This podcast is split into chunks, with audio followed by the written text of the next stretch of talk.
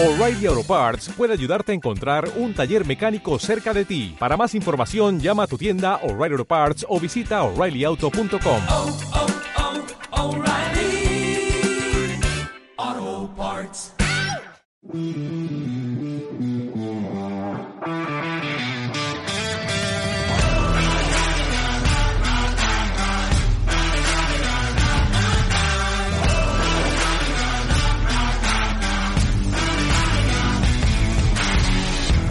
escuchando tu podcast de baloncesto. el del ACB, el de la NBA, el del básquet europeo, el del básquet femenino. Estás escuchando Zona 3-2. Stop till we're legends.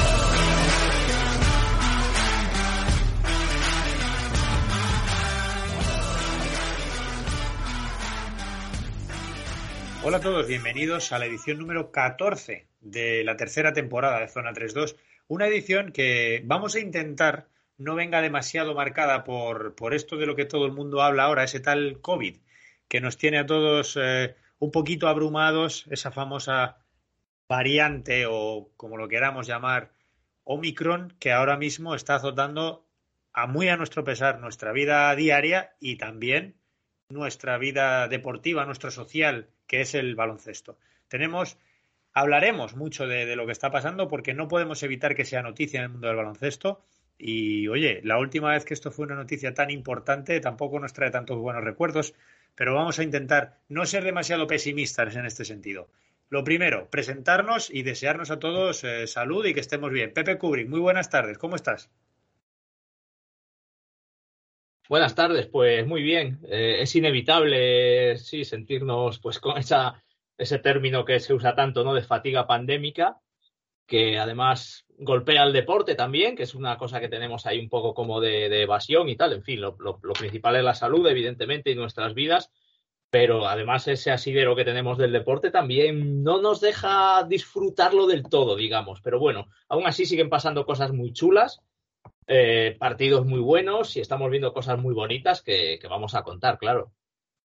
Para eso estamos aquí. Javi Morilla, tú también vas a contar cosas muy chulas. Seguro que además como coordinador COVID te va a venir bien pensar un ratito solo en baloncesto. Si nos dejan y no entra ningún mensaje de hemos tenido un positivo, hay que avisar a los padres.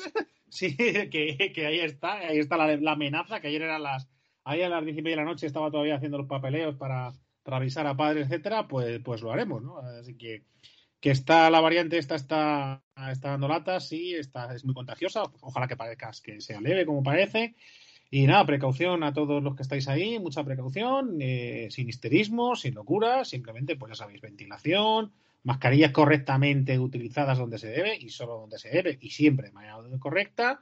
Y nada, pues que cuidarse, que las navidades están ahí, hay que disfrutar de ellas, que es muy importante, que llevamos dos años, dos años complicados y estos momentos de, de, estar con la familia y de, y de relajarse y de refrescar y de ponerse al día son, muy importantes.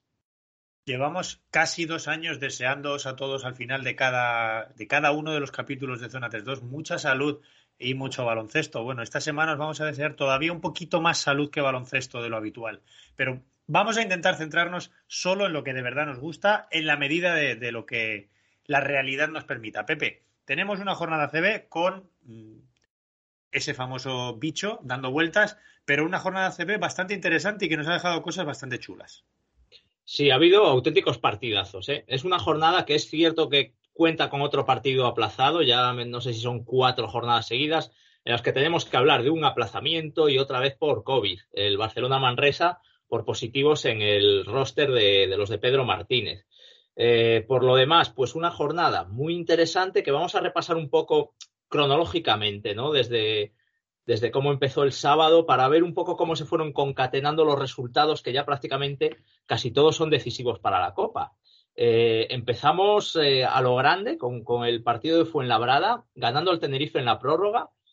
El Fuenlabrada, no nos cansamos de decirlo, buena línea, tres victorias seguidas, pero, pero una buena línea además que podemos mmm, prologar a los, a los eh, cinco últimos partidos, donde ya dio muy buena imagen ante Unicaja y Real Madrid. Hay que recordar que sigue siendo el equipo segundo máximo anotador y que es el equipo máximo asistente. O sea que es un equipo que está jugando muy bien y con esta victoria baja al Tenerife a la séptima posición, con balance 8-6 eh, y, y tres derrotas seguidas. Hay que recordar que el Tenerife era hace nada tercero, ¿eh? era habitualmente el que estaba en tercera posición eh, y el Gran Canaria solía ser cuarto, o sea, estaban los de las islas ahí muy bien y ahora, ahora están bajando mucho. Bueno, el Tenerife, como digo, séptimo con balance 8-6. Eh, Fuenlabrada, decimotercero, balance 5-9. Eh, vaya jornada la del sábado, porque eh, tenemos otra gran anotación y aquí sin prórroga, la del Obradoiro ganando al Burgos. Y ojo, es que el Burgos con esto no solo es que se queda, se queda sin copa, sin opciones de copa, sino es que además cae en puestos de descenso el, Burgos ahora mismo, que es penúltimo, decimoséptimo, con balance 4-10. El Obradoiro, decimosegundo, 5-8, sigue teniendo un partido aplazado, con lo cual le quedan cuatro. Si gana los cuatro seguidos, pues oye, ¿por qué no? A lo mejor se puede meter en, en- copa, ¿eh? porque con nueve, yo creo que algún, algún equipo se va a meter con nueve victorias. Con diez fijo, pero con nueve algún- alguno puede entrar. Y partido clave en Málaga, eh, el Juventud mm, venciendo al Unicaja, el Juventud no cede, gana 72-76. El Unicaja tiene una reacción final insuficiente porque es un partido dominado por el Juventud que ganaba 30-45 al descanso. Y hay que ver cómo está el Juventud, tercero, balance 9-4, un partido aplazado ta- también que tiene. Eh, y el Unicaja décimo primero, balance 6-8, mm, vamos a decir que se queda sin margen de error, si quiere meterse en la Copa tiene que ganar los tres que quedan y aun con eso no, no sé si le dará, porque hay que tener en cuenta que ha perdido contra prácticamente todos los equipos de Copa. Bueno, además de Madrid y Barça, que ya están clasificados, ha perdido con el Tenerife, con el Gran Canaria, con el Manresa y con el Vasconia. Solo ha ganado al Murcia, de los que están en la lucha por la Copa, o sea que lo tiene muy complicado. Bueno, y cerrando el sábado eh, y teniendo en cuenta cuáles eran las tendencias actuales, para mí la gran sorpresa de la jornada, porque el Andorra, que también estaba sin margen de error para la Copa, recibía a un Zaragoza que llegaba con cuatro derrotas seguidas. Pero vence 83-92. Eh, con esto los dos equipos se quedan con el mismo balance, 5-9, el Andorra decimocuarto y el decimoquinto Zaragoza, eh, sin opciones de Copa, la verdad. Eh, el domingo empieza con sorpresa, podemos decir también, con la victoria mm, solvente del Bilbao ante Gran Canaria, aunque ya mm, advertimos la semana pasada que el Gran Canaria está en un mal momento. Él está castigando mucho la, ausencia de, de Pustovi, sobre todo de Albisi, y suma ya cuatro derrotas seguidas. Y ojo, sale de puestos de copa ya el, Gran Canaria. Está ahora mismo en décima posición y de balance 7-7. ¿Quién lo iba a decir hace unas semanas? Y el Bilbao, pues subiendo, es otro que se suma al grupo de las cinco victorias, en decimosexta posición, y balance 5-9. Hay que recordar que entre medias, pues ganó un partido aplazado que tenía frente al Breogán el, pasado jueves. Y bueno, eh, había un partidazo en Murcia, teníamos muchas ganas de ver el Luca en Real Madrid, un partido de estos del tópico del mejor ataque contra la mejor defensa, ¿no? A ver qué, qué se imponía más. Pero claro, si esa mejor defensa es la del Madrid, pues el Madrid también tiene muchos puntos. Eh, de hecho, metió 25 en el primer cuarto. Luego el Murcia se fue metiendo en el partido, pero es un partido curioso por el poco triple madridista. Es un partido que el Madrid gana metiendo y mete 80 puntos, que es una anotación, bueno, una anotación estándar, podemos decir, metiendo solo dos, dos triples. Eh, mal porcentaje, además, dos de 12, pero tampoco lanzaron mucho. Aún así, el porcentaje es malo, pero ojo, dos triples, es, una, es, un, es un dato ridículo. Eh, buena defensa perimetral del Murcia, que sabemos que es un equipo que muy intenso en, en las líneas exteriores. Si quieres, le podemos dar mérito al, a la defensa eso, exterior del Murcia, pero es que al Madrid casi le viene bien esto, porque eh, el Madrid esta temporada, si tiene algún déficit, yo creo que sobre todo en el tiro exterior, más eh, si en este caso eh, le faltaban Eurtel y Coser, bajas por, por COVID. Y bueno, pues con esto tenemos un partidazo de Poirier, que se va a 24 puntos y 7 rebotes, 31 de valoración.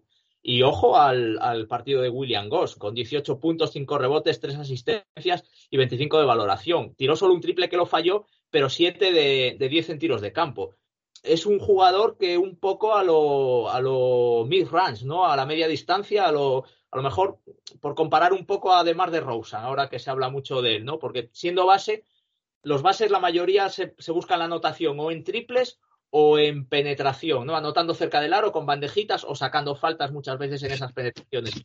Este no, este es de los que de los que se va un poco ahí a la, cabeza de la bombilla y ahí pues eh, se busca el pasito atrás, se la saca desde muy atrás y, estuvo muy seguro en el tiro.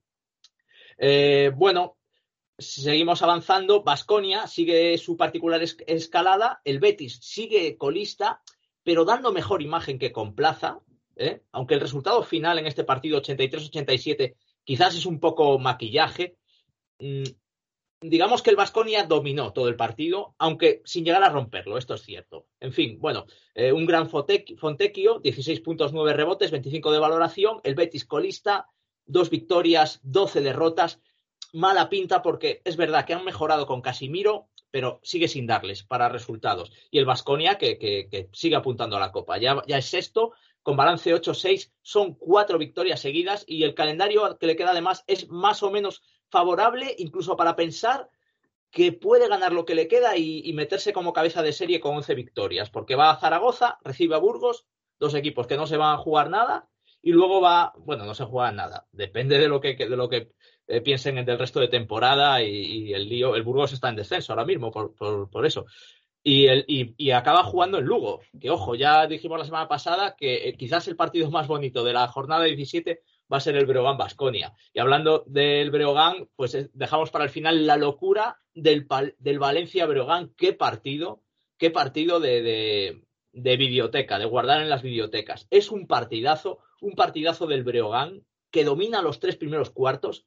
Empieza el último cuarto ganando 50-75 y en el último cuarto hay un 47-23 del Valencia. O sea, récord ACB en, en anotación.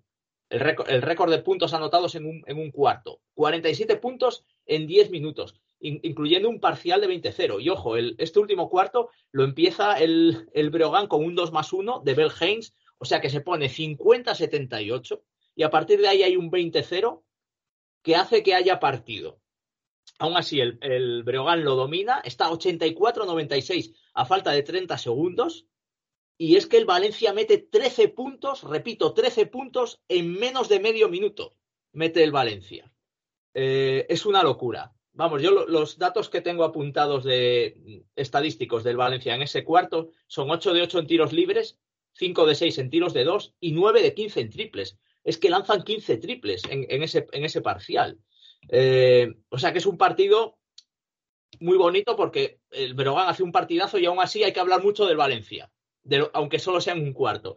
Bueno, y con todo esto, el Breogán, ojito, puestos de copa ahora mismo para el Breogán, octava posi- posición, balance 7-6, que es el mismo que tiene el, Valencia, eh, 7-6, pero en novena posición por averaje. Eh, ambos tienen un partido aplazado, o sea que bueno, eh, los dos tienen muchas opciones de copa. Una jornada preciosa, como nos dice Pepe, y ahí están los datos. Nos ha ido repasando Pepe los partidos, pero si uno empieza a echar cuentas a lo que nos estaba comentando Pepe, salen ocho equipos por encima de 90 puntos esta jornada. Dime. Perdón, perdón porque, bueno, hablando del Valencia Breogán, y hay, hay que decir un nombre propio, que es eh, Sanan Musa, por el, partida, el partido que se casca, que es imperdonable no decirlo, ha sido el MVP de la jornada con mucha diferencia por delante de Poirier. Poirier se fue a 31 de valoración, pero Musa a 44. Eh, son 33 puntos, 10 rebotes, 4 asistencias y 3 robos de balón, 44 de valoración. Números eh, NBA, podemos decir, ¿eh? y es que es a lo que iba, que estamos ante una jornada que tenemos que guardar, como decía Pepe, los cuadernos de historia de la CB, porque teniendo en cuenta que el Barça Manresa no se ha jugado, la mitad de los equipos, casi la mitad de los equipos han pasado de 90 puntos, pero también hay muchos equipos por encima de 80. De hecho, tenemos solo tres equipos en toda la jornada que, que no han llegado a 80 puntos. Eso en el baloncesto europeo es difícil, en el baloncesto ACB es eh, atípico y tenemos que valorarlo, tenemos que valorarlo. Así que nada, ahí les queda el, martes 4, ese Barça Manresa que está aplazado. El nivel para, para que esta jornada sea redonda es alto, así que les pedimos, por favor, en ese derby catalán, que, aprieten los dientes y que enchufen para que la puntuación media de esta jornada sea mejor. Quitar el MVP a Salan Musa, que es cierto que de forma oficiosa se le, se le, ha otorgado ya, pero hasta que no se cierra la jornada no se le puede dar de forma oficial. Eh, quitárselo va a ser difícil eh, para, para los jugadores de Barça y Manresa, pero oye, les vamos a pedir que hagan ese esfuerzo para que nos quede una jornada todavía más histórica. Y es que eh, ahora, Javi, por cambiar un poco de tercio, estábamos antes de empezar a grabar no podemos evitarlo, nos empieza a picar ya la copa. Estamos a menos de dos meses de la copa y cuando Pepe nos repasaba la clasificación tenemos a un montón de equipos con aspiraciones todavía y antes de empezar a grabar, medio conveníamos que podemos descartar a Unicaja y a Obradoiro, que ahora mismo están con seis y cinco victorias respectivamente, un décimo y duodécimo. También eh, están a una victoria, por ejemplo, de Gran Canaria, Básquet y Breogán, que sería Breogán el último ya, que cierra los puestos de Copa. Pero ahora mismo, como, como comentábamos antes, parece difícil verles a cualquiera de estos dos equipos tanto a, Gran, a Unicaja como a Obradoiro en situación y en disposición de enganchar una racha de esas buenas que te consolide dentro de los puestos de copa. Empezamos a descartar ya, empezamos a hacer cruces en la clasificación, Javi. Se puede, se puede, porque como dices, ya el margen es escaso. Las victorias pesan mucho porque hay que tener en cuenta que tú tienes que sumar y los que hay por delante tienen que pinchar y muchas y a veces es imposible porque hay enfrentamientos directos, etcétera. Así que sí, yo creo que yo creo que también eh, a Unicaja y a Obradoiro pues le podemos les podemos considerar que, que, lo tienen complicado. Y luego, eso sí, claro, los que están con siete, pues, eh, pues tienen posibilidades de, de clasificarse todos eh, y, y, a, y, a, su vez de quedarse fuera, ¿no? Ese Breogán, Valencia, Gran Canaria, pues eh, lo tienen y a la vez eh, hay de momento dos se van a quedar fuera de, todo ese pack, de esos tres que van con siete, dos probablemente se queden fuera. Eh, y habría que ver de los que tienen ocho si alguno, si alguno pincha. Pero en torno a eso, yo creo que las posiciones, las primeras posiciones están claras y, creo que por lo que estamos viendo de baloncesto, eh, Gran Canaria yo creo que se le ha complicado mucho, ha perdido un poco el mojo. Valencia tenía mucho que remontar y no sé si le va a dar tiempo. Eh, me preocupa, me preocupa Tenerife, que ha sido un animador clave de la CB estas últimas temporadas y parece ahora haber llegado un momento entre que unas cosas y otras pues no, no acaba de encontrar ese mojo, no acaba de encontrar ese mojo. Vasconia eh, había vuelto, había encontrado la racha, pero al final es una plantilla que, al final tanto partido se le, se le está atragantando y, y, a ver lo que consigue aguantar esa inercia positiva. UCAM, la sorpresa que siempre se cuela hasta ahí. Manresa también muy sorprendente estar tan arriba.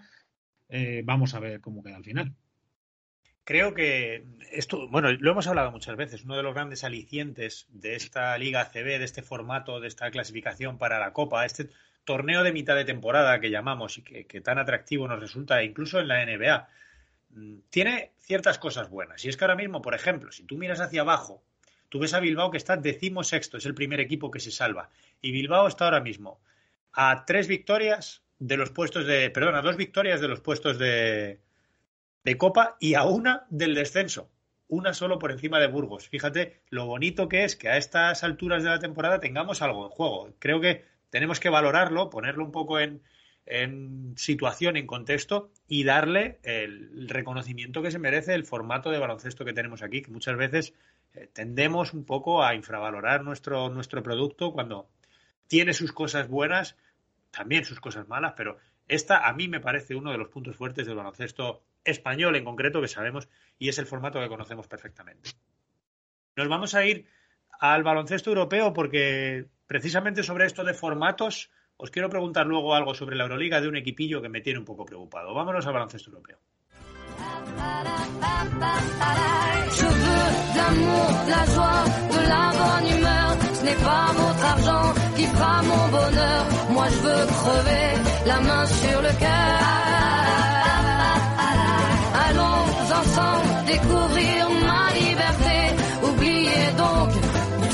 Clichés. Bienvenue dans ma réalité. Ya os lo adelanto, chicos. Cuando hablemos de la Euroliga es Milán el equipo del que os quiero preguntar. Pero Pepe, antes tenemos que hacer ese pequeño repaso y ese pequeño análisis al resto de competiciones que hay en el continente. Sí, bueno, si me permites, me gustaría empezar la, la sección europea pues con un, un recuerdo a, Goran Sovic, ¿no? que acaba de fallecer hace, hace unos días, eh, nos hemos enterado de hace un par de días o así, pues eso, a, por ahí 18, 19 de diciembre, no recuerdo exactamente qué día falleció, con 58, 59 años de manera re, repentina, un paro cardíaco. Pues es un jugador joven, no, no llegaba a 60 años y un jugador histórico realmente del baloncesto europeo. Hay que recordar que ganó las dos primeras, eh, estaba en las dos primeras Copas de Europa que gana aquella yugoplástica en aquel trienio mágico. Él era de los mayores, luego a partir de ahí ya se fue por ahí un poco a hacer trotamundos por Europa, ya con veintipico largos, casi 30, que fue cuando llegó a Basconia, llegó con 33 o por ahí. Eh, y era un jugador, bueno, pues que creo que todos lo, le, recordamos, ¿no? Ponía un poco un contrapunto ahí a, a tanto jugón, ¿no? A los Kukos, Radja, Perasovic, tal, era un poco el, guardaespaldas ahí en la zona, ahí con esa pinta de pivot mal, mal encarado, el, el poli malo, digamos. Bueno, el poli malo era, era Ivanovic, pero, este pues era así, el, y era eh, sin tener mm, mucha calidad comparado con sus, con sus eh, compañeros, sí que era un jugador importante y hay que recordar que era el pivo titular, tenía de, de backup, de, de, suplente a un jovencísimo Zantabak. Luego llegó ya Zoran Savic, que era más técnico y le quitó la, la titularidad y fue más importante Savic que, que ¿no? Tenía mejor mano y todo. Pero bueno, un recuerdo que al final, pues, pues, ya digo, leyenda, leyenda europea, un tío que, ganó dos, copas de Europa y parte de esa yugoplástica inolvidable. Bueno, pues eh, volvamos al presente y, bueno, eh, la Basketball Champions League acaba ya, eh, va a acabar la primera fase, eh, aunque nuestro mejor equipo en esta competición, ¿quién lo iba a decir? Que el mejor equipo es el Manresa. De los cuatro que competían, de salida, yo creo que era el que menos opciones le dábamos y está siendo el mejor. 5-0, sigue invicto. Ganó, ganó otra vez el otro día en, en, en Turquía y, la acaba el, la semana que viene, el 28. Eh, el resto de equipos la, la acaban hoy. Eh, pero bueno, con bastantes buenas noticias, porque el Unicaja está jugando ahora, de hecho, ante el Labrio Megavolt, no se juega nada. El Unicaja ya ganó el otro día de 24 al Nizri en casa y con eso se aseguró ser primero de grupo, con lo cual ya está clasificado para la siguiente fase. Eh, el Burgos, bueno, recibe hoy al, al Vilnius lituano y necesita ganar. Ganó la pasada semana al Besiktas 75-82 y gracias a eso se puede jugar la primera plaza con el Vilnius. Recordemos, la primera plaza es lo que te hace pasar a la siguiente fase. Segundo y tercero juegan un play-in entre ellos, al mejor de tres partidos. ¿Qué es lo que le va a pasar al Tenerife? El Tenerife también cierra hoy su primera fase viajando a Italia a jugar contra el Banco Sassari en un partido en el que no se juega nada tampoco, porque el Tenerife ya va a ser segundo y además sabe que el tercero va a ser el Prometei. Aquí ya está todo decidido. El Tenerife lo que sí es cierto es que tiene la suerte de que va a tener el factor cancha en ese play-in que va a tener que jugar contra el Prometei. Eh, en Eurocup hemos tenido pleno de victorias, mmm, teniendo en cuenta que hemos tenido también un aplazamiento, el, el Valencia Bursapor, eh, aplazado que se va a jugar en Reyes, precisamente el día 6 de enero, si no me equivoco, pero por lo demás victorias. El Andorra gana, ganando al, Pane, al Panevecis lituano 81-76, el Juventud que gana al Bulón Metropolitans 92 le gana por 86-63 y el Gran Canaria gana en Montenegro al Budugnos 76-83. Nuestros cuatro representantes siguen todos entre los cuatro primeros de cada grupo, o sea que la cosa en Eurocup eh, va bien. Esta jornada tenemos al Andorra viajando a Francia contra el, el Boulogne Metropolitans 92. El Juventud se va a Polonia, a, Breslavia, a, jugar contra el Slack Wroclaw. El Valencia recibe a un histórico, al Olimpia Ljubljana, y el Gran Canaria recibe a otro histórico, ahora mismo además con Escariolo, la Polonia.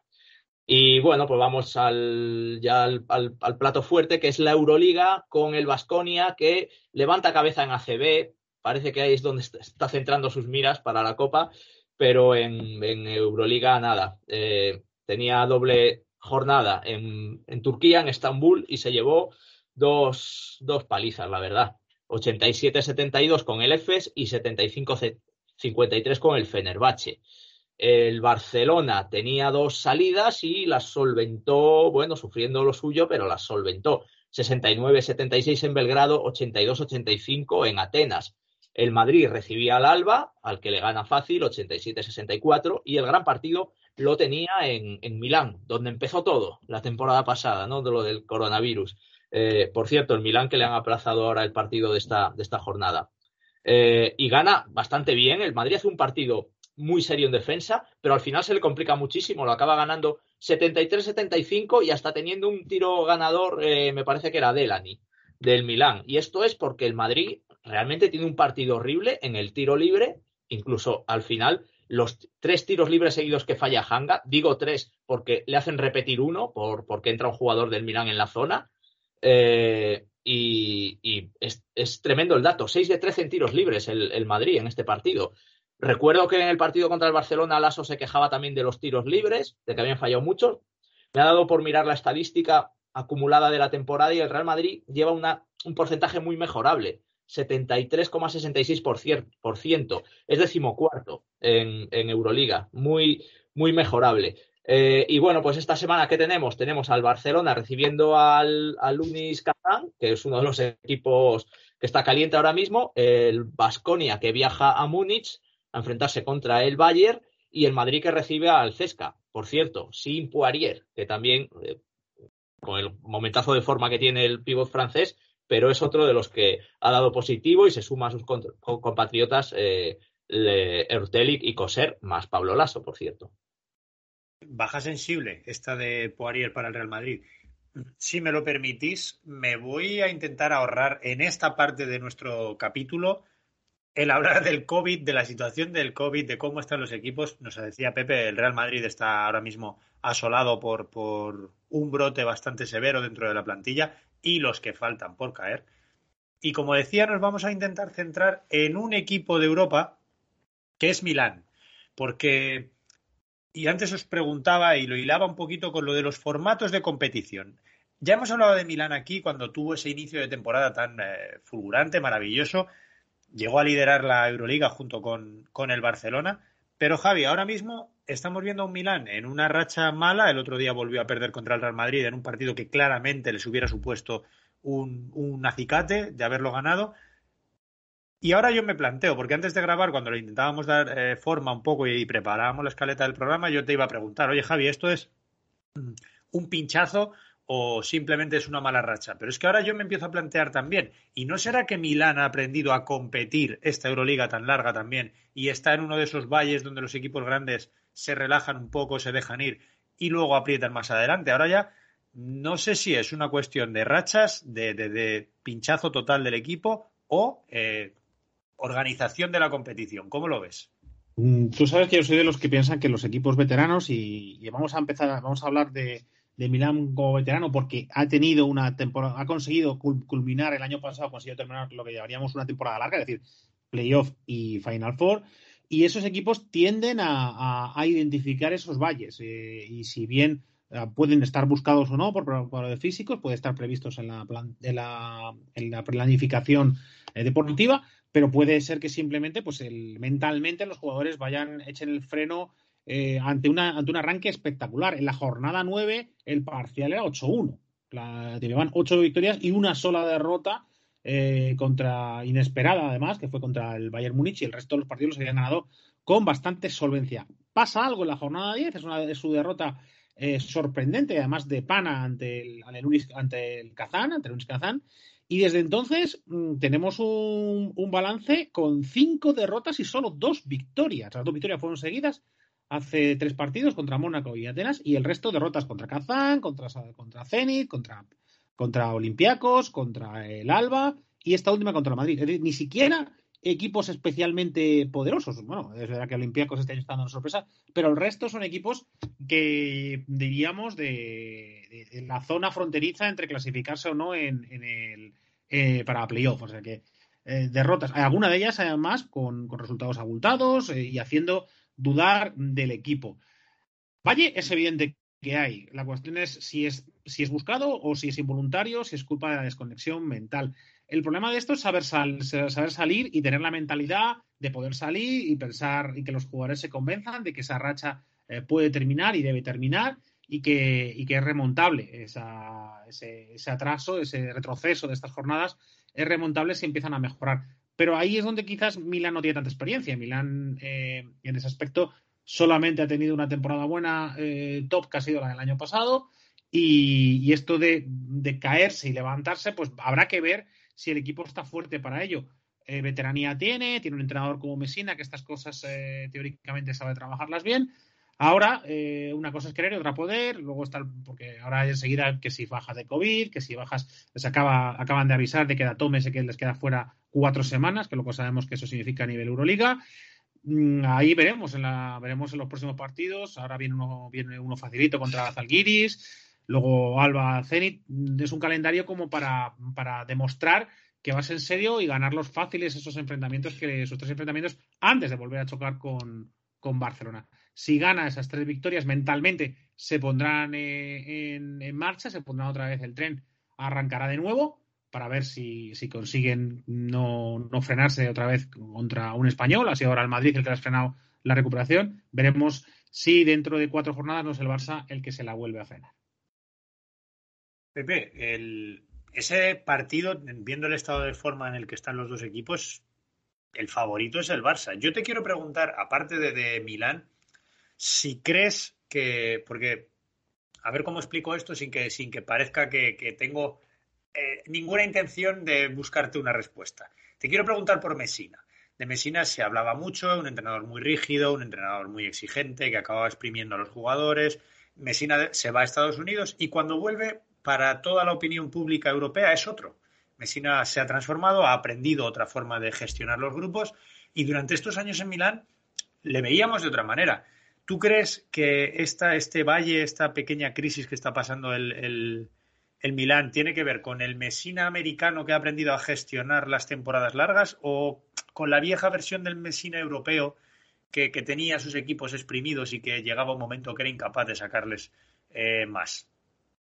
A ver, yo creo que los equipos pasan por pasan por, como se suele decir, ¿no? Por, picos, por valles en la temporada. Y esto, eh, los equipos, los tradicionalmente grandes equipos de, la, de los últimos años en Europa, hemos visto que lo saben gestionar. O sea que es, es muy correcto todo lo que estáis comentando. Por eso el otro día también, y perdón si vuelvo a un tema pasado, que, que bueno, también hemos recibido algún comentario que, que se agradece y tienen bastante razón en, muchas críticas que, que, he leído por ahí, ¿no? Hablábamos de que a lo mejor que si el Madrid no le importaba tanto la derrota en Barcelona. A ver, yo pienso en eso, equipos como el Madrid de Lasso, el Fenerbahce de Obradovic, ese último Fenerbahce de Obradovic, eh, incluso el Barcelona de Xavi Pascual, si me voy un poquito más atrás.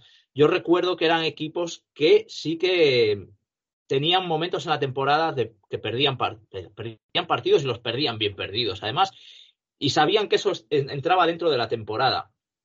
Y el Milán, habéis dicho que además ha empezado muy bien la temporada en Euroliga, pero es que en la, en la, en la, en la Lega la ha empezado como un cohete. Ha ganado los 11 primeros partidos seguidos. Y esta semana ha perdido el primero con el Trieste, que ha sido sorpresa, pero bueno, eh, no estaban Sergio Rodríguez ni Datome.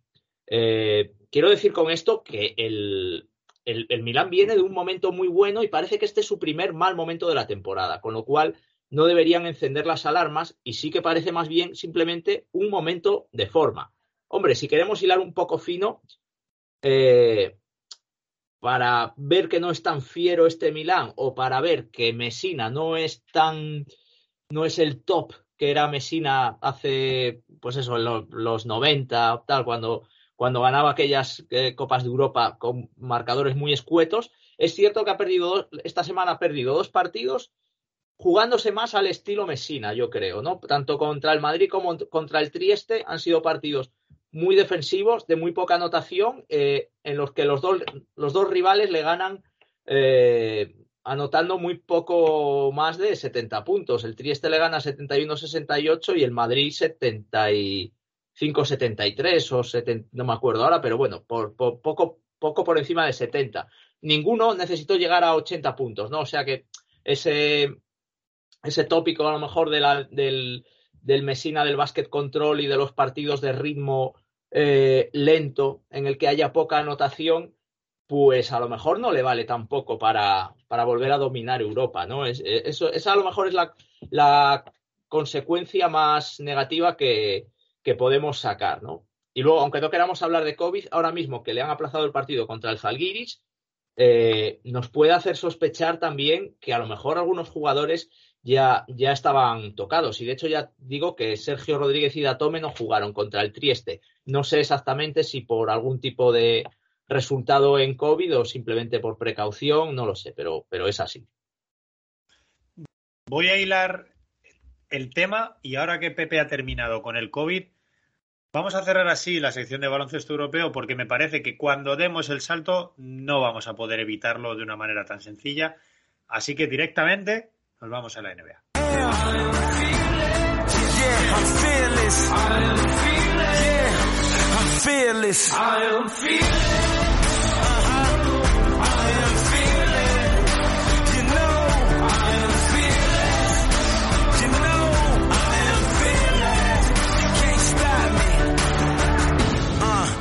La NBA esta semana teníamos que decidir cuál sería nuestro, nuestro top 5, nuestro power ranking, esta sección que hemos eh, decidido estructurar de esta manera. En el puesto número 5 sabéis que intentamos poneros y hablaros de esa gente que está pasándolo mal o que no está dando tantas alegrías. Bueno, pues esta semana la- lo que menos alegrías nos está dando es precisamente, como diría Javi, que alguna vez ha dicho en este programa, el maldito bicho. Javi, tenemos que hablar del COVID. El número 5 en esta semana lo vamos a titular El COVID está fuerte.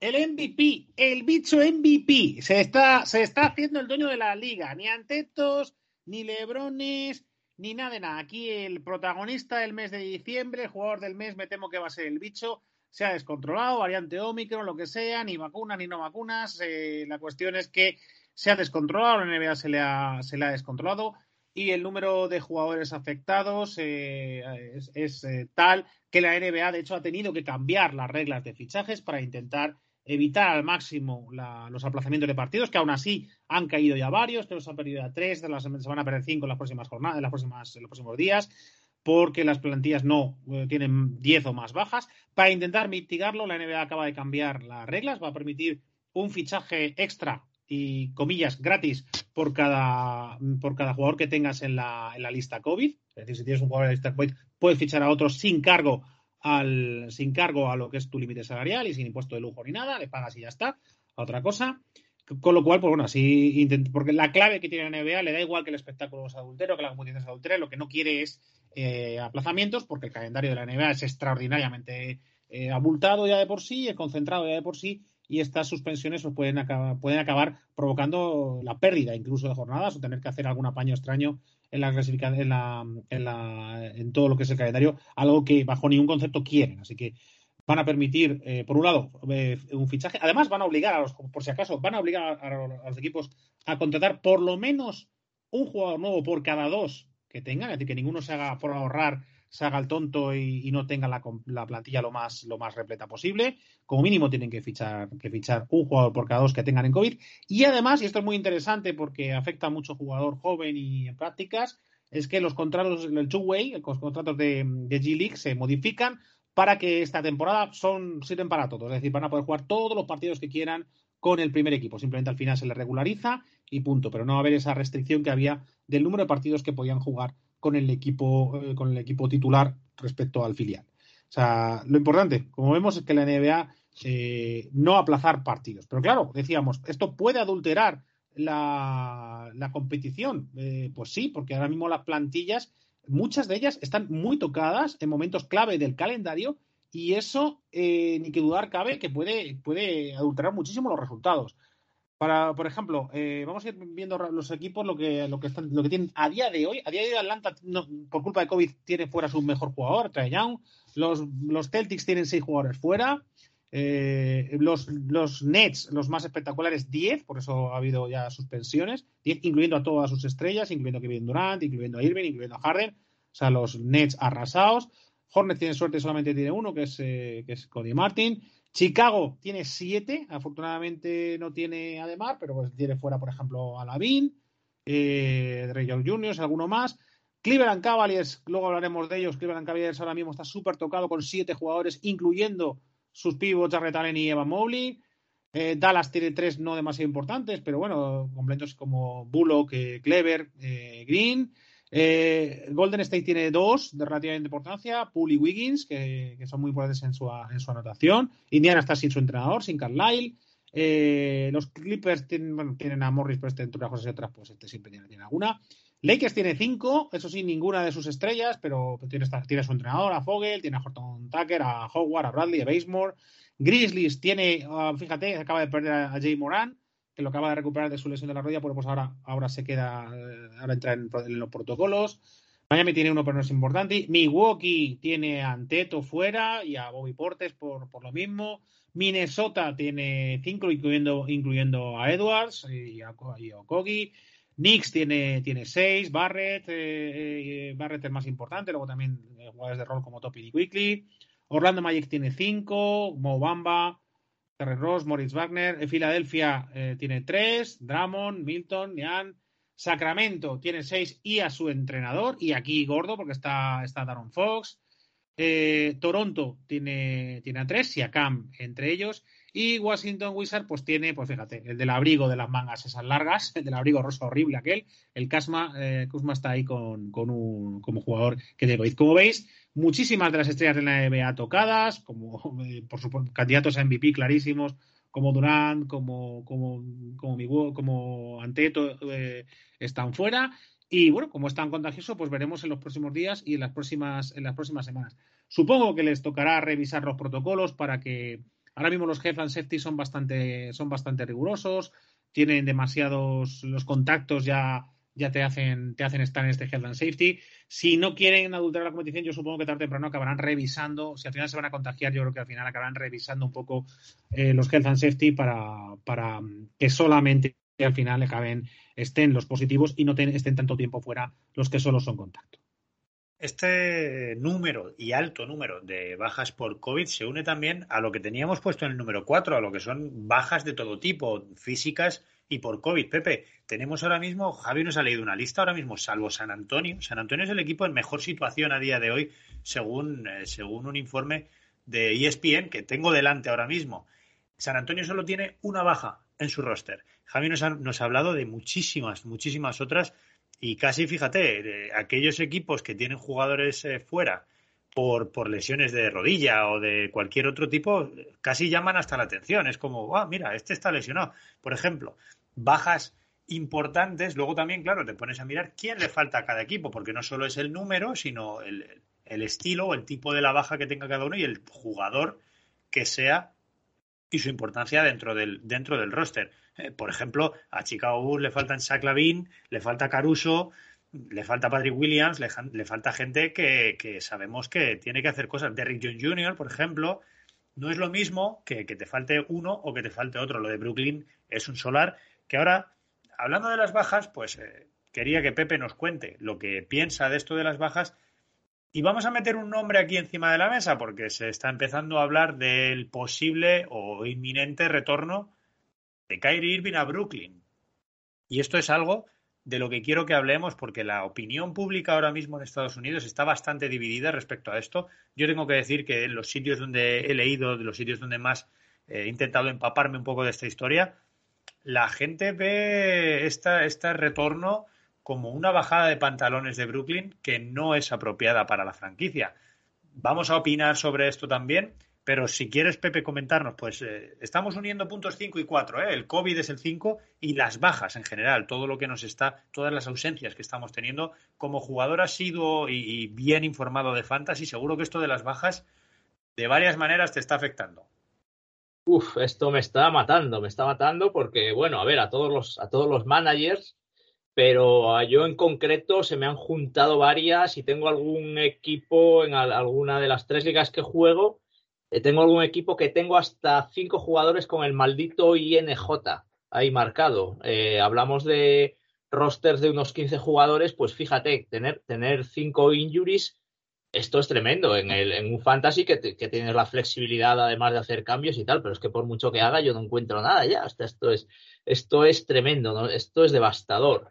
Eh, bueno, vamos por el lado a lo mejor un poco, si quieres mirarlo bueno, pues que nos sirve para que veamos a otros jugadores o algunos que, pensábamos que ya no íbamos a ver. O sea, esto es tremendo, nos ha de cambiar toda la perspectiva, incluso de cosas que hablábamos la semana pasada. Ahora ha vuelto Kemba Walker, el que estaba apartado, pues ya tuvo que volver ante Boston por las, por las bajas en Nueva York. Y sí, se, se cascó un partidazo, por cierto, por cierto, que metió 29 puntos. Eh, y lo de Kyrie Irving, jo, es que claro, estamos hablando del COVID y ya es, es, como una ironía del destino que precisamente eh, cuando parece que va a volver es cuando más asola el COVID y que incluso él ha, dado, ha dado positivo, ¿no? Según hemos conocido, este jugador, que por otro lado, él sigue sin vacunarse y con ello solo va a jugar cuando pueda los partidos eh, fuera de- del estado de Nueva York, ¿no? Eh, y sobre este tema, pues yo mm, también considero que es un, es un poco, sí, es un poco bajada de pantalones de Brooklyn, que bueno, puedes comprender, hombre, eh, para no, para tenerlo ahí apartado, pues mejor, aunque, aunque sea, aunque tenerle, aunque juegue solo la mitad de los partidos, ¿no? Eh, es un poco pragmatismo, vale, pero el ganador aquí es, es Irving eh, completamente. Él se ha salido con la suya, hay unas leyes que Brooklyn evidentemente no puede cambiar porque están por encima de la franquicia, que son las leyes del estado de Nueva York, que no permiten jugar a jugadores que no estén vacunados, pero él se ha salido con la suya, él no se ha vacunado y va a jugar sin estar vacunado. A mí me parece que Brooklyn manda un mal mensaje a- al resto de la NBA y a la sociedad esta- estadounidense en general, porque es una cosa muy seria lo de no vacunarse, muy seria. Estamos poniendo en riesgo, tu, pones en riesgo tu propia salud y la salud de los demás. Y el mensaje que manda Brooklyn aquí es muy malo. Bueno, el mensaje no lo envía Brooklyn, el mensaje lo envía que la, la- la plantilla de Brooklyn vacunada están todos fuera y Irving no vacunado también está fuera. Es decir, que no hay. que ese es, ese, es lo que se está riendo Irving. O sea, si la- no es la bajada de pantalones, es la paradoja de que eh, eres peligroso, te quedas fuera y los demás están vacunados, entonces no se contagian. No se han contagiado todos igual. ¿no? Que ese, es el, ese es el maldito problema que, tiene, que tenemos en relación a, la- a estas vacunas de- del COVID. Y eso es lo que y es por lo que hay por lo que queda feo lo de llamar a Irving ahora porque es- demuestra un poco las, las contradicciones no El- o sea, porque a nivel de contagio está claro que, que todos los vacunados lo han cogido. O sea, y, pues, y Pero no Irving lo- se tiene que haber reído muchísimo. Y menos mal menos mal que ha dado positivo. Porque si no las carcajadas de los que no les gusta lo de la vacunación podían haberse escuchado en la luna vale Claro. o sea que en ese aspecto Pero no pues, eh, No pensemos con esto que no hay efectividad en la vacunación. La, va- la vacunación nos ha permitido. No, pero, pero Irving, pero que Irving se estaba partiendo la caja. O sea, decir, o sea, yo soy peligroso porque me puedo contagiar. Y vosotros que estáis vacunados, os habéis contagiado todos. Nos ha permitido muchos meses de, de- Claro, claro, de sí, sí. una situación. Las vacunas, pues normalmente y sobre todo en un principio, eh, necesitan sus refuerzos y además, eh, posiblemente es- esta nueva ola no esté siendo tan dañina gracias a, la vacunación. La cuestión, pero sí, pero, pero lo, que nos llama la atención de la bajada de pantalones de. No es, no es, es que lo que, que te voy a aclararte, eh, Pepe, es por qué hay estas risas eh, o esta eh, o la bajada de pantalones. No es tanto por la cuestión de vacunación, sino por el hecho de que, de que tiene que jugar porque las vacunas no han frenado los contagios. De, de- por lo menos de Nets. ¿sabes? Es por lo que Irving se reía. Y, y por lo que, pero afortunadamente, en, eh, para esta narrativa ha venido bien que haya dado positivo, ¿no? Ha sido casualidad también que el hombre haya estado en su casa y al final haya dado positivo también, porque si no llega a dar positivo y él está sano y los vacunados están enfermos, ya la hubiésemos liado. Pero bueno, La, la, la cuestión es esa, la cuestión es que es que Nets ha sido, es que Irving ha estado a punto de volver a los Nets de la forma más inesperada posible. la imagen que pretende dar Brooklyn en todo esto es que, mm, que quieren seguir fuertes en su alegato de que Irving, mientras no se vacune, no será jugador del equipo. De hecho, el- la forma de vender esto es que regresa como temporero, que vuelve con una, de una forma temporal con la intención, supongo, que de volver a mandarle a su casa en cuanto, en cuanto no sea necesario. Yo quiero ver cómo queda todo esto. Hace poco escuchaba, eh, imagino que los que siguen un poquito de, de- de NBA y alguna vez se informan por ahí fuera de, de España, el, el famoso Stephen A. Smith, que además creo que sale en el 2K, Javi, me lo, me lo dirás tú, es un, es un comentarista, era jugador, un comentarista de, de ESPN, que, que de- el otro día leí un alegato de, de 50 segundos que, con el que creo que podemos convenir todos. Decían, vaya por delante que, que yo soy el, el seguidor número uno de, de Kyrie Irving. Me parece un gran, me parece un jugador de otra galaxia. Me parece un jugador como no hay dos. Ahora, todo aquel que le ofrezca a Kyrie Irving un jugador, un contrato de más de un año, me parece la persona más estúpida del mundo. Y creo, creo que ahora mismo es lo que está intentando, en, lo que está intentando escudarse Brooklyn, ¿no? Es como, este tío es muy bueno, nosotros tenemos problemas, le necesitamos, le traemos para un rato. Pero traes para un rato a un tío al que estás pagando 45 kilos. No puedes, no puedes venderlo de esa manera si, si te has puesto cabezón al principio y diciendo que no iba a jugar contigo mientras no se vacunara. Ahora le llamas, pues claro, es lógico que Irving salga crecido de esto. La cosa es, ¿qué va a pasar después, Javi? Ahora cuando Brooklyn recupere el roster y las bajas, ¿va a volver a mandar a Kyrie eh, donde le tuviera hasta ahora? ¿Tú qué piensas? Yo creo que sí, porque esto, esto de la vacunación eh, es simplemente la, la guinda del pastel, ¿no? Esto es eh, de- el cherry on top de- de- del desastre, del desastre Irving. O sea, el problema de Irving no es que no se vacune, el problema de Irving es que está muy mal de la cabeza, pero muy mal. O sea, mira que decimos que en la NBA hay, hay personas humanas muy tontas y, y que Irving posiblemente sea presidente vitalicio o cónsul vitalicio de la República de Tontos de la NBA. Porque no es, el- que no es solo el problema de la vacunación, es que al final, por H o por B, siempre se está escaqueando de jugar. Que recordemos que no hizo la burbuja porque es que pensaba, no por miedo al, COVID, que no hizo la burbuja porque es que ahora jugar sería quitar atención respecto a la lucha racial, por, aquel, por aquello del Black Lives Matter, etcétera. O sea, que es que entre pitos y flautines se está fumando los partidos que le ha apetecido. Y yo creo que eso es lo que eh, tiene enfadados a sus compañeros y a la franquicia, porque al final no, no, no está concentrado y es un pésimo ejemplo para, para todos los demás. O sea, creo que la vacunación es simplemente el, el arma que tiene, que tiene Brooklyn pues para castigar o hacer entrar en vereda a un jugador que ahora mismo es tóxico para, para, para la franquicia a nivel económico y a nivel de equipo. A nivel de equipo porque es un jugador que se ha demostrado insolidario. Irving siempre ha tenido fama de no llevarse bien con los compañeros. Con Nets ni siquiera puede llevarse mal porque apenas ha estado, pero la sensación de escaqueado, de jeta o de chalao que tienen sus propios compañeros ya no se la quitan. O ahora mismo es un activo tóxico que, que Nets estará intentando librarse de cualquier forma. El problema que es tan tóxico que, el hedor, el hedor ya a veneno eh, inunda todos los despachos de los GMs de la NBA y no creo que nadie pique en absoluto y este, este hombre se va a medio jubilar o a jugar un partido de cada 15 durante los próximos meses o quién sabe si años. Oye, Pepe, ¿tú qué piensas? Vamos a, te voy a hacer la misma pregunta que a Javi. Ahora, Irving, creemos que volverá, porque lo de Brooklyn ahora mismo es un solar. Ese equipo tiene, tiene un nivel de, ausencias estratosférico. Creemos que volverá, salvo que estos eh, protocolos COVID le dejen alguna secuela que incompatible con el deporte de alta competición, que para una persona no vacunada es algo que puede ocurrir. Mm, Y una vez que vuelva y ahora Brooklyn no le necesite, ¿tú qué crees que hacen con él? ¿Que se lo quedan o que le vuelven a mandar a su casa? Es que, claro, se han, se han metido en un pequeño lío eh, innecesario, en mi opinión, y por eso creo que, que se han equivocado. Eh, yo creo que, hombre, si, si recuperan jugadores, si, y, en fin, avanza la temporada y, y la situación es buena para Brooklyn, deberían volver a apartarle. Y es que no te la puedes jugar. Imagínate que llegan los playoffs y te está, te está condicionando el equipo un jugador que solo vaya a jugar los de fuera de casa. Pero digo que se han metido en un lío porque imagínate que eh, pues eh, con Irving ganan varios partidos seguidos, con Irving de gran estrella. eh, y bueno, pues una parte de la afición empieza a demandar que, Irving tiene que jugar independientemente de, de, que juegue solo los partidos fuera de casa.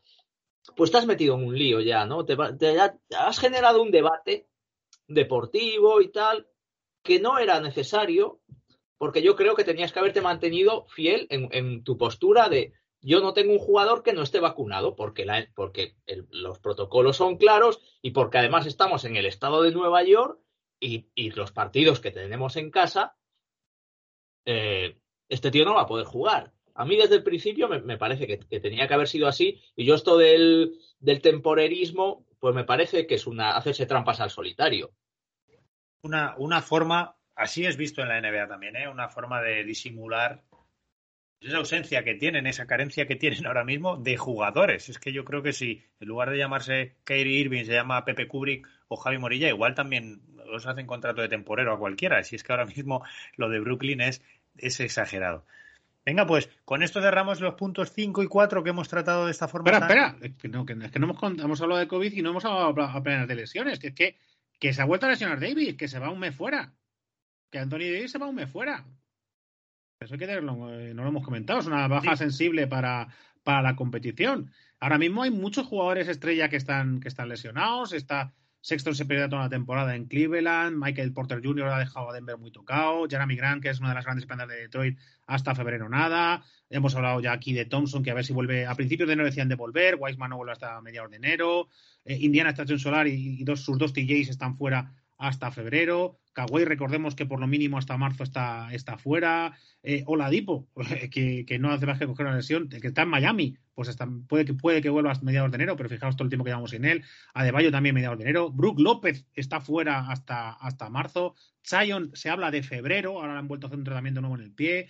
Eh, Jonathan Isaac está hasta febrero también con la rodilla. Félix, que luego hablaremos de lo bien que le va, tiene a dos de sus interiores lesionados de larga duración. Tiene Kaminsky por lo menos hasta mediados de enero y Saric está hasta abril. O sea, cuidado que entre pitos y flautines la NBA ahora tiene los rosters súper tocados. Así que los temporeros y los jugadores de G-League están de enhorabuena. Ya te digo yo que si nos presentamos cualquiera de nosotros allí, algún contratillo podemos raspar, ¿eh? Aprovechad ahora, chicos, que es el momento, es el momento. Vamos a hacer una cosa, vamos a cambiar y hablando de esto, de temporeros y de jugadores que están aprovechando la coyuntura, vamos a pasar al número 3 que se lo vamos a dedicar a un protagonista, que es un tipo que nos cae bien y que también estaba pues en una situación un poquito eh, delicada ahora mismo en la NBA. El bueno de Isaiah Thomas, ese chiquitín tan majete que, que nos deslumbró hace no tanto en la NBA, ha encontrado un contrato, nada menos que en los Lakers. Pepe, unos Lakers asolados por las bajas, asolados por el COVID, con la ausencia que nos decía Javi ahora, la lesión de media duración de, de Anthony Davis, fíjate, se les lesiona el tipo más alto y fichan a un tipo de metro setenta. Mm, No te voy a preguntar si la, la- es el refuerzo que necesitan los Lakers, pero bueno, por ahora, desde luego parece que ha llegado a anotar. Ha jugado dos partidos, con, si no recuerdo mal, son 18 y 13 puntos, o 19 y 13 puntos, y, 19 y 3. y tenemos que ver qué, qué podemos esperar de esta Isaiah Thomas. Es un jugador de mucha calidad, no cabe duda. Pero eh, es eh, otra vez eh, un poco de mm, mala cabeza, diría yo, a la hora de confeccionar plantilla, incluso cuando vienen las desgracias.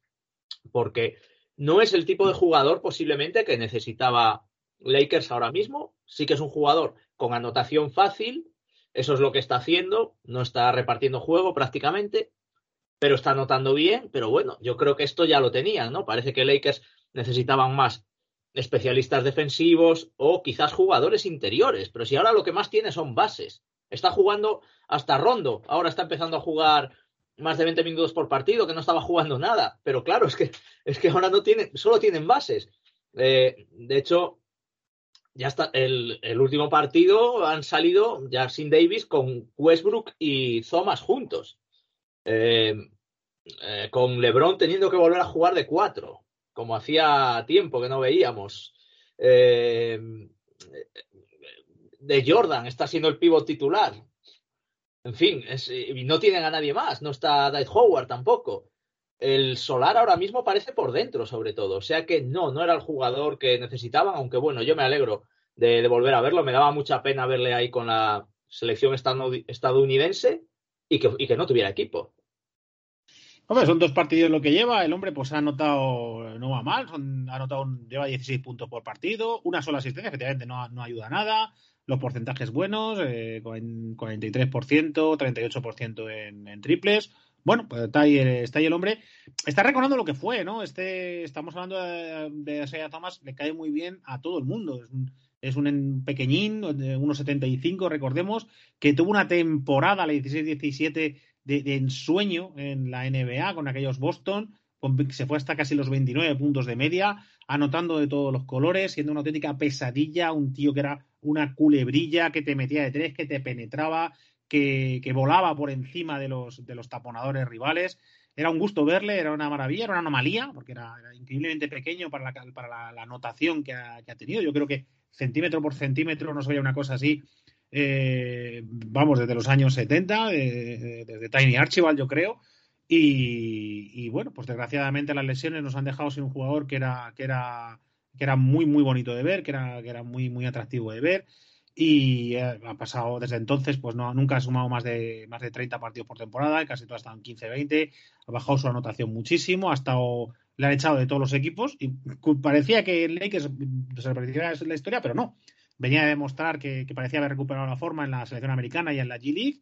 Y tras solo un partido en la G-League, que se fue hasta los 40 puntos, 22 puntos, si no recuerdo mal, eh, pues la han vuelto a llamar a la han vuelto a llamar los Lakers. Y bueno, está por dando sus puntitos, pero efectivamente, como dice Pepe, en una posición extraña, eh, porque es un base que no, que no pasa, ¿sabes? juntado con otro base que tampoco pasa mucho, que es Westbrook. Así que el, back, el backcourt de, de Los Ángeles es un auténtico poema, como toda la confección de plantilla de este año, que de verdad estoy deseando que termine la temporada para hacer balance, porque esto sí que va a ser puerta grande o enfermería. O gana el anillo y nos y, y- hablamos de la mejor plantilla de la historia, de lo más de, soluciones. Hablamos de pensamiento divergente, ¿no? De pensamiento divergente, de, de qué soluciones más originales y más innovadoras. O decimos, esto es la mayor chapuza que no hace un tío ni, un- ni de un debutante de fantasy de 10 años. Dentro de esas dos opciones que dices, Javi, yo tengo bastante clara lo que creo que va a ocurrir. Mi apuesta la tengo bastante clara. No lo voy a decir, o ¿por qué no? Porque fallaré y seguro que, que encima gafaré o, o ya sabemos lo que pasa en este, en este programa con los pronósticos. Aunque de las dos opciones que has dado, yo hay una que veo bastante más eh, viable que la otra. Una es Isaiah Thomas, por cierto, que del que recordamos mucho también aquel partido contra, contra Chicago en el partido de la, la primera ronda de playoff cuando jugaba en Boston, la mejor temporada, la que nos decía Javi, la 16-17, ¿no? Tenemos ahora en, nuestra selección, en nuestra liga, un jugador que fue protagonista en primera persona de ese partido, que fue Nikola Mirotic. Jugaba en aquellos Chicago Bulls y se enfrentaron a, a Boston Celtics en la primera ronda de playoff, en el famoso partido en el que Isaiah Thomas perdió a su hermana el día anterior, luego no se sabía si iba a jugar o no, y jugó y lo hizo además eh, muy bien. En parte, bueno, pues eh, todos nos alegramos un poquito más por lo que decíamos antes, que es un tipo que cae bien y ahora le ves con la camiseta de los Lakers, que además es un equipo que también genera mucho ruido alrededor y nos gusta, nos hace mucha gracia verle ahí y la verdad que nos alegramos de que le vaya bien al bueno de Thomas. Vamos a pasar al punto número dos y ahora en el punto número dos tenemos que tirar un poco de clasificación, ¿no? Como si esto fuera el, informativo habitual de la NBA que seguimos todos. Ha ocurrido que Phoenix Suns ha adelantado, es cierto que el porcentaje ahora mismo es mínimo, estamos a un partido de que esto vuelva a cambiar, pero Phoenix Suns ha adelantado a Golden State Warriors en el liderato del oeste. Para quienes no se tomaban todavía en serio del todo a Phoenix Suns, con la temporada que está haciendo eh, Golden State, que les hayan adelantado en este momento, y repito que no es significativo de nada, pero Javi, me gustaría saber si tu sensación es de que las fuerzas a largo plazo, no que porque ahora mismo Phoenix esté por delante o por detrás, las fuerzas a largo plazo en el oeste mm, se igualan, hay sorpaso. Mm, a ver, eh, yo creo que están muy igualadas. O sea, y yo creo que van a seguir más o menos. que Yo creo que Suns va a repetir un poquito la experiencia del año pasado con Utah. Yo creo que finalmente acabará segundo. Creo que Golden puede estar un poquito, un poquito por encima, un poquito mejor. Pero Phoenix va a acabar segundo. Quién sabe si primero, si, si Golden eh, acusa un poco la fatiga. Eh, ¿Por qué? Porque el equipo está muy sólido. El equipo está, el equipo lleva una trayectoria pues, absolutamente eh, brutal. Está 24-5. Ahora mismo son líderes de la NBA. Eh, están eh, los quintos eh, están los quintos en ritmo, los quintos en rating ofensivo, los terceros en rating defensivo, los terceros en, en, eh, en diferencia. Eh, están es equipo top tanto en ataque como en defensa y eso evidentemente te va a llevar lejos. Es un equipo muy estable, ha sobrevivido a bajas, ha sobrevivido, no es que hayan tenido muchas, pero han tenido algunas significativas. Ahora mismo recordemos que están tienen el tienen el backcourt bastante tocado porque aunque están contando con, con Drean de Ayton, pues lo, lo que eran los backups, un Kaminsky que lo hizo muy bien durante la baja de Ayton y, de Saric, que, que, que ya el año, pas- que el año pasado se rompió y que todavía no ha vuelto, pues eh, dejan que hacen que el, el juego interior sea un poquito, un poquito cortito, pero, pero les ha dado igual, les ha dado igual. Eh, siguen ganando, con eh, la defensa está muy, muy, muy bien ajustada. Eh, y, los, y cualquiera que entra está dando, está dando, cualquiera que entra a los relevos está dando bien. Encima Booker no se ha cansado, Booker ha, bajado su aportación ofensiva porque no ha hecho falta y ahora cuando las bajas han obligado a Booker a volver a tirar del carro, pues lo han hecho. Que el equipo está muy bien equilibrado, te lo dan es- espectáculos como el de este, como el del último partido, el domingo, en el cual derrotaron por casi 30 puntos a los Hornets y en el cual anotaron con dobles figuras nueve jugadores del equipo. O sea, atento a lo que he dicho. O sea, nueve jugadores anotaron 10 puntos o más. Es señal de que las rotaciones están funcionando muy bien, que todo el equipo está implicado. Eso te ayuda a tener eh, un jugador como Chris Paul, que no me cansaré de hablar bien de él, un base, este, base, este base vieja escuela, que ve el baloncesto, que comparte el baloncesto, que, que implica a los compañeros y que, y que, ha conseguido todo esto, ya os digo, con, con, un Booker que estaba anotando menos que nunca, pero mira, ha llegado fresco y cuando ha tenido que, que, subir el pistón para compensar ausencias, lo ha hecho. Así que yo a Phoenix lo veo, lo veo resistente, creo que va a ser un duelo como el del año pasado con, con Utah, pues en este caso con Golden. Creo que al final serán segundos porque eh, Golden State Warriors ahora mismo está muy, muy bien ajustado y yo creo que incluso cuando venga el refuerzo de Thompson puede, puede incluso mejorar y hacerse todavía más sólido, pero va a estar ahí hasta el final y desde luego va a llegar con un récord muy poderoso y su intención es llegar otra vez a la final y, y equipo de momento parece que que tiene para ello. He estado revisando los calendarios de ambos equipos, es cierto que un... Tengo la sensación que el calendario de Phoenix es un poquito más amable, al menos en el futuro más inmediato. Y digo un poquito, no me voy a poner a hablar de cada uno de los partidos, porque pueden pasar muchas cosas y eso ya sabemos que, que, ahora mismo digo que Fénix tiene mejor calendario y los gafo y pierden ocho partidos seguidos. Pero sí, mirando el calendario, me gustaría llamar la atención que la última vez, eh, ya lo recordaréis, me confundí al dar la fecha, esta vez lo he recomprobado y lo voy a decir bien. En el día de Navidad, el día 25 de diciembre, es decir, el sábado de esta semana, tenemos un eh, Phoenix Golden State Warriors, además a las 11 de la noche, aquí hora, hora española. Un horario muy amable para, para, los que nos gusta el baloncesto y para los que nos gusta seguir la NBA, que agradecemos mucho que un partido, por lo menos, empiece a una hora relativamente prudente, aunque luego acabe más tarde. Así que todos los que tengáis la oportunidad, aprovechando que es el día de Navidad, aprovechando que es víspera de domingo, aprovechando que seguramente tendréis el estómago lleno después de esas comidas copiosas que se tienen esos días, pues disfrutad, tomaos un digestivo y disfrutar de ese partidazo que se juega en que se juega en Phoenix y que seguro, seguro va a ser bonito de ver porque tengo la sensación de que los dos equipos van con ganas a este partido. Se tienen muchas ganas. Recordemos que los dos últimos partidos se han roto mutuamente las rachas brutales que llevaban. O sea, la racha bestial que llevaba Golden se la parte Phoenix y no sé si una semana después, diez días después, eh, toca, toca una, una revancha y es Golden la que parte la racha brutal que llevaba Fénix. Así que ganas hay. Además, saben que se están jugando. Yo creo que a estas alturas no se ha arriesgado decir que van a acabar primero, segundo, segundo, primero. Así que saben que hay mucho en juego, saben que hay un factor cancha en playoff en juego y lo van a dar todo. Pepe, esto es una carrera de uno contra uno, pero es que estamos todavía cuatro meses de cerrar el, de cerrar el playoff y parece que es demasiado larga. ¿Tú no crees, eh, y viendo cómo funcionan los dos equipos, que en algún momento deberán frenar un poco? Bueno, Golden State yo creo que está frenando, ¿eh? Yo creo que ya empezamos a ver algunos detallitos de load management. Y en ese sentido, si hablamos del el sorpaso en la clasificación, hay que recordar que se produce por la derrota de Golden State en Toronto en un partido en el que juegan eh, sin Curry, sin Wiggins, eh, sin Otto Porter Jr., más las bajas conocidas. Eh, Jordan Poole era, era, baja ese día también. Jordan Poole es importante.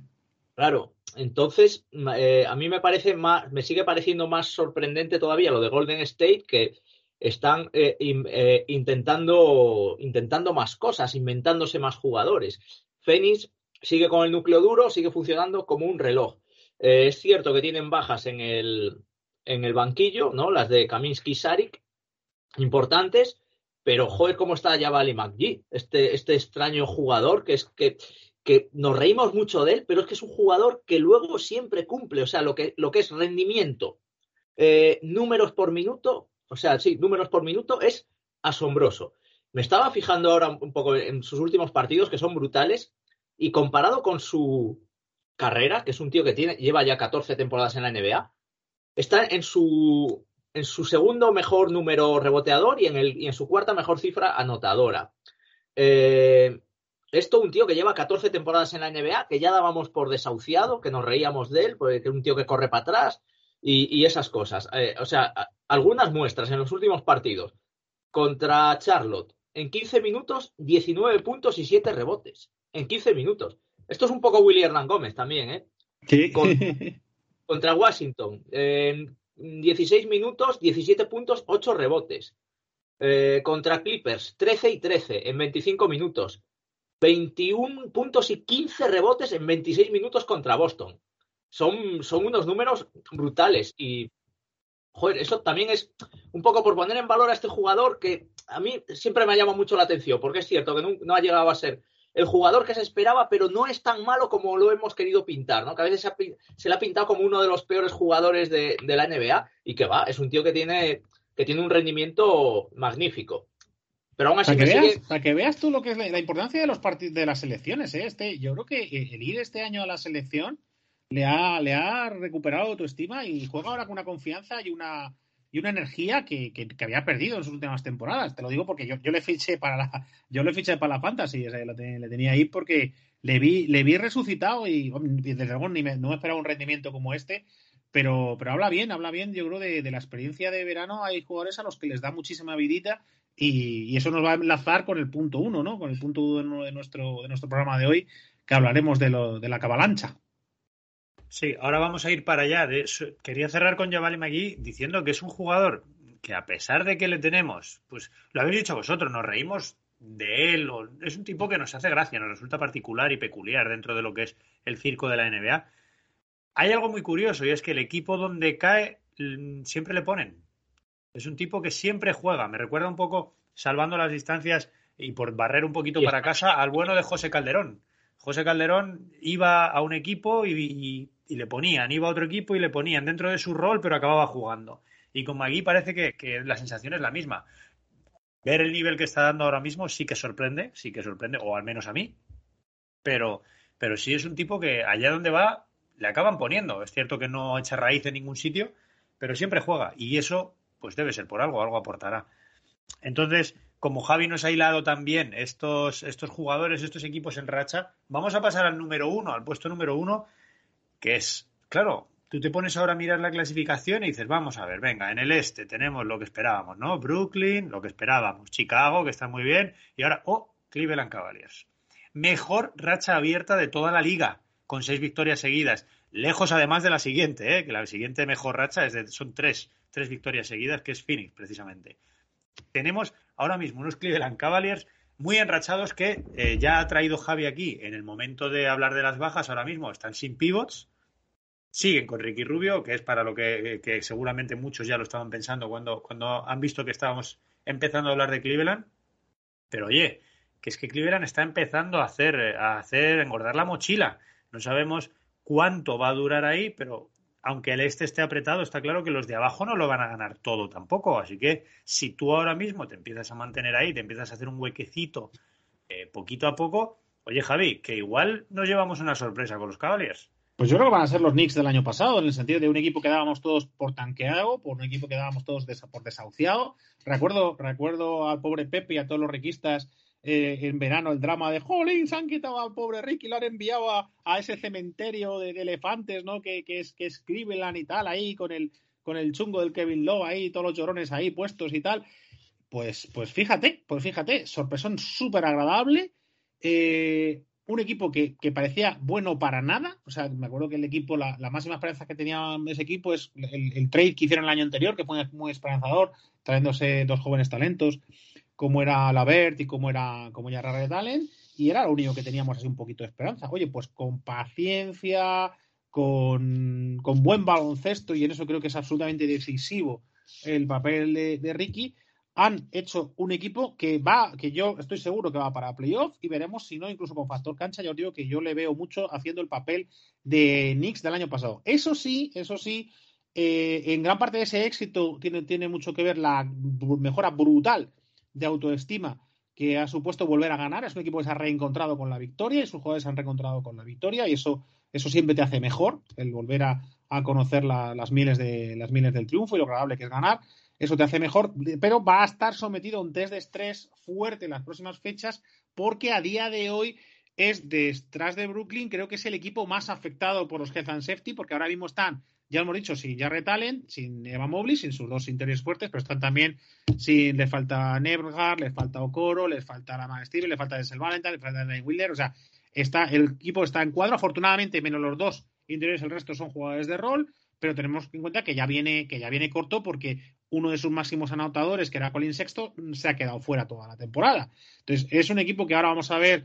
Eh, era muy importante ese juego interior que, que aportaban Allen y, Mobley, que habían, que sorprendentemente habían hecho buena mezcla. O sea, no estaban siendo alternativos, sino que lo estaban jugando juntos. Y estaban dando un juego en ataque que, cuando, cuando estaba Ricky, unas opciones en el pick and roll, con, con el 5 dentro, subiendo al, subiendo al pick and roll y con los demás muy abiertos y, y siendo muy eficaces, que les está les ha permitido unas estadísticas bastante buenas. La base la tenemos sobre todo en la defensa. Es el segundo equipo en rating defensivo, lo cual les permite ser el cuarto en, en- balance total, ¿no? Entre diferencia entre el ofensivo y el defensivo. El ofensivo no va tan bien, el ofensivo están justo a la mitad, están en el 15, 15 de 30. Es un equipo que, juega lento porque ya hemos visto que la opción que ha sido es coger tres interiores muy pesados. Este, est- entre el año pasado el, el trade y, el, y los, eh, los cambios de este año y el rookie que eligieron, que fue, que fue Mobley, se ha elegido al fin y al cabo tres jugadores, eh, tiene ahora tres jugadores enormes. Tiene a Allen, tiene a Mobley y tiene a Marcanen, que nadie lo quería a Marcanen. Pues mira, estaban aquí. Es cierto que llevamos sin verle un tiempo, que está desde noviembre estaba lesionado, pero ojito porque la apuesta de Cleveland, desde luego, es- ha sido rara por, por, por incorporar mucho jugador pesado, pero creo que en defensa eh, está dando el resultado. Y en ataque, bueno, es difícil hoy en día en esta NBA, esta NBA tan móvil sacarle partido a los interiores, interiores sin tiro, porque ni Mobley, o sea, Allen no tiene nada de tiro, Mobley tiene un poquito más, eh, pero oye, con el, de momento con la, la- libreto de jugadas y sobre todo la habilidad de, de- de- de Ricky está permitiendo pues que el ataque no sea lo suficientemente bueno como para hacer rentable ese esfuerzo defensivo. Pepe, hay claves, como nos estaba leyendo Javi ahora mismo, en estos Cavaliers, más allá del buen estado de forma y, del buen hacer de Ricky Rubio, que claro, para el público español al final es lo primero en lo que pensamos. ¿Tú crees que todo esto que nos estaba contando Javi, estos puntos fuertes, estos interiores que están tan, tan en forma, incluido Marcanen, ¿eh? fíjate lo que, lo que decíamos de Marcanen hace tan solo un año cuando se cerró el mercado de fichajes, por ejemplo. ¿Crees que les da para mantenerse? No te hablo ya de terceros del este, porque tampoco es cuestión de, de vaticinar puestos, pero oye, puestos ahí de estar en playoff, incluso play-in, pero luchar por jugar un poquito después de la temporada regular. ¿Les ves? Sí, yo he visto lo visto ya pasando los 30 partidos. Creo que ese tópico de a ver hasta cuándo aguanta Cleveland, vamos a ver cuándo se cae Cleveland. Yo creo que Cleveland ya no se va a caer. Creo que ya no les tienen que pasar por la cabeza ninguna posibilidad de, tanqueo. Y es que lo están haciendo muy bien. Eh, esta racha abierta que tienen ahora mismo, vamos a ver cómo les sienta este parón que han tenido de el aplazamiento contra Atlanta que no les afecte demasiado con el buen momento que estaban. Eh, pero en esta racha abierta es cierto que han ganado muchos partidos a equipos que estaban con muchas, con muchas bajas. Eh, esto es cierto. Eh, y pueden sorprender los resultados, ¿no? A, Milwaukee prácticamente de 30. eh, vale, un Milwaukee que estaba sin hasta sin Allen, eh, o sea, sin Grayson Allen, sin, evidentemente sin Middleton, sin Anteto, tal. El, partido más, mm, ajustado es el de Miami, que ganan de 11. El resto los han ganado todos casi de palizas. A, Chicago de 23, a Minnesota de 17. eh, a Miami, vale que, no, vale, que no estaban Butler y Adebayo ni Herro. Pero es que eh, tú tienes que hacer tu trabajo, independientemente de cómo esté el otro equipo, ¿no? Y yo viendo el otro día el partido contra Milwaukee, que fue un partido que se me hace corto, porque es un partido que resuelve muy pronto Cleveland, yo estaba pensando esto, pues habrá gente que no le dé mérito a esta victoria, a lo mejor un aficionado que no está siguiendo la NBA ve el resultado y se lleva las manos a la cabeza y dice, ostra, vaya, pero ¿cómo ha ganado Cleveland de, de 29 a los campeones? ¡Qué pasada! Ese mismo aficionado posiblemente en cuanto vea las ausencias que tenía Milwaukee, pues todo lo contrario, pasará de un extremo a otro, dirá, va, esto no tiene mérito ninguno. Y no, lo que tienes que hacer es aprovechar el momento porque tú también tienes, eh, tú también vas a tener bajas. Y Cleveland las ha tenido muchas y ha sobrevivido. Cleveland estuvo varios partidos sin Marcanen, eh, ha estado sin Evan Mobley eh, en los últimos partidos, está sin Mobley ahora mismo. Ha perdido a, a Sexton para toda la temporada, al que estaba llamado a ser quizás su mejor jugador, o su colíder junto a Garland y está, están saliendo airoso de, todo.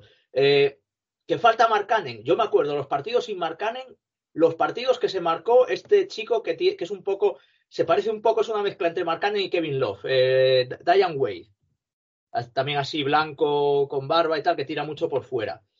Eh, son todos jugadores que tienen, a lo mejor no son estrellas, pero ninguno es de un nivel eh, medio para abajo. Porque todos, para empezar, tienen buena mano.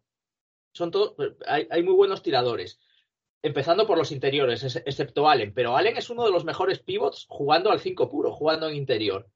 Eh, y luego, pues también es un equipo que sabe morder muy bien. Ahí eh, ha dicho Javi los datos defensivos. A mí la verdad es que es un equipo que, que me está gustando mucho precisamente por la, la mano que está demo- demostrando el entrenador para haber sabido solventar las ausencias cuando las ha tenido.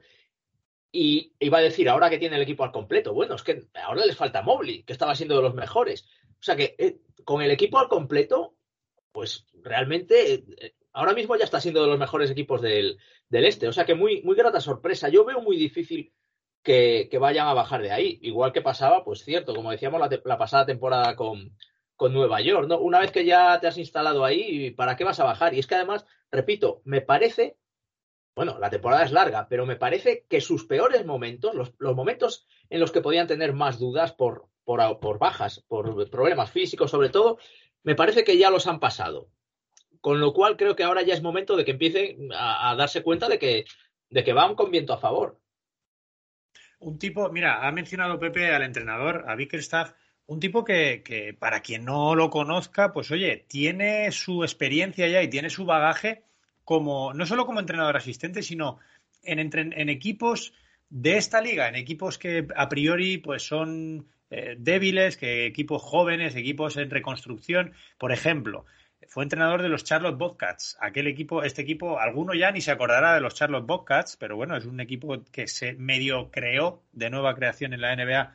No sé si fue en el año 2004, 2003, por allá, mm, como asistente. Estuvo en los Minnesota Timberwolves, donde coincidió con Ricky Rubio también como asistente. Ha estado en equipos en, en clara reconstrucción y ahora, pues oye, ya vino, estuvo en Cleveland Cavaliers la temporada pasada. Hablamos de equipo en reconstrucción, mencionamos a Cleveland y son sinónimos en este caso. Y ahora, pues es un, es un entrenador que, que cuando ha tenido equipos a los que ha tenido que coger de forma interina, ha acabado compitiendo bien con ellos. Entonces, mm, también hay un trabajo y un bagaje que hay que respetar y de que tenemos que empezar a hacernos cargo. Tenemos que empezar a tener un poquito en la cabeza también el nombre de este Bickerstaff que muchos le criticábamos, yo el primero, porque fue quien reclamó a Ricky Rubio para Cleveland. Cuando llegó Ricky a Cleveland y todos nos echábamos las manos a la cabeza, fue en parte porque este Bickerstaff le, le pidió, ya nos lo contó Pepe aquí además, le pidió para su equipo ya que le conocía de aquella etapa en Minnesota. Bueno, eh, nos ha quedado un programa hoy bastante express, bastante cortito, bastante intenso para lo que viene siendo habitual.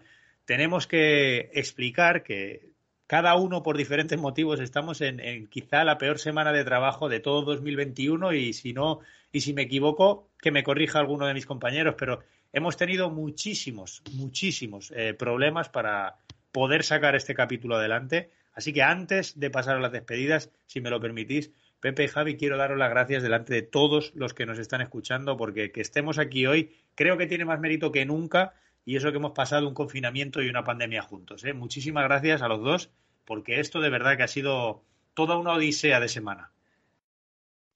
Y tanto, y tanto. Según estaba hablando de, de, de Jared Allen y de, y de Mobley, me entraba un mensaje de que tengo otro positivo, con lo que supone ahora de, de generar papeleo, que ya sabes, Joaquín, todo lo que es ahora, pues ahora a, a- a por otro positivo. Eh, Así que bueno, ahí estamos, ahí estamos. Pues nada, eh, Pepe, que sé que también ha sido una semana dura, un día difícil. Vamos a cerrar aquí con los agradecimientos y con las despedidas. Muchísimas gracias eh, una vez más y que pases una feliz semana dentro de lo que todo esto te deje, que no nos olvidemos, esta semana deberíamos estar pensando en celebrar Nochebuena, Navidad y todas esas cosas, pensando más en, en comer jamón que en ponernos la mascarilla, pero con todo lo que puedas, que pases una feliz semana. Es que las navidades son muy bonitas, pero joder, tienen su lado estresante, la verdad, sobre todo los, los días previos y, más en estas circunstancias tan, tan extrañas, ¿no? Pero bueno, para mí eh, Zona 3-2 siempre es un remanso de, de, paz y es un momento de evasión maravilloso. O sea que el agradecimiento es, es mío a, a vosotros dos por, por estar ahí y sobre todo a, a la audiencia que audiencia fiel y que, que, además, bueno, pues eso, que cada vez eh, eh, colabora más y la sentimos más ahí, ¿no? O sea que muy, muy contento por, por todo ello y nada, os, os mando a todos un, un, saludo y que tengáis una muy feliz Navidad. Sí, sí, quiero, quiero aprovechar lo que ha hecho Pepe para, para agradecer a los, a, a, a, los que estáis ahí, a los que nos estáis escuchando, pues que estéis, que estéis ahí primero y luego los que, los que comentáis, tenéis sugerencias, etcétera. De verdad que para nosotros es muy positivo, para ayudarnos a mejorar y a, intentar pues hacer un programa que, nos, que nos ayude a, entrete, a entreteneros, a informaros y, y, a disfrutar de esto que, que, que nos une y que nos da estas alegrías que es el baloncesto. Me encanta eso, esa expresión de que el baloncesto nos une. Es tan bonita y a la vez tan real que parece demasiado idílico, pero tiene algo de real, ¿eh? Javi, ya no, de, no me cuelgues todavía. Muchísimas gracias. Vamos a pasar la despedida tuya. Muchísimas gracias por haber estado aquí. Que sé, mm, bueno, ya nos lo has contado, que no deja de ser un día duro todavía, incluso eh, cuando estamos ya terminando esto, esta grabación. Gracias y que pases una feliz semana en, en la medida de lo posible, que vaya todo muy bien. Eso es, igual, muchísimas gracias. Igualmente, eh, un abrazo muy fuerte a, todos, a Pepe y a ti y a todos los que estáis eh, allí. Que algunos estarán pensando, oye, pero mañana da las vacaciones y, y 10, 15 días sin pensar en niños y mira qué bien que yo, que yo tengo que ir a trabajar. Es verdad, es verdad. Que, mira, en dos días, si Dios quiere, ya no tendré que hacer más papeleos de, COVID ni nada de eso. Pero bueno, eh, muchísimas gracias de verdad a todos por estar ahí. Pues me sumo y subrayo y suscribo las palabras de Pepe y las de Javi. Os decía antes que esta semana os vamos a desear más salud que nunca y lo voy a repetir. Esta semana es súper importante que nos cuidemos, que os cuidéis y que entre todos eh, consigamos que, este momento tan delicado en el que nos encontremos pase pronto y pase bien. Así que simplemente desearos una feliz semana, unas felices fiestas, que podáis, ojalá, celebrarlo de la manera que os gustara y, como siempre, para los próximos, para la próxima semana os deseamos mucha salud y mucho baloncesto.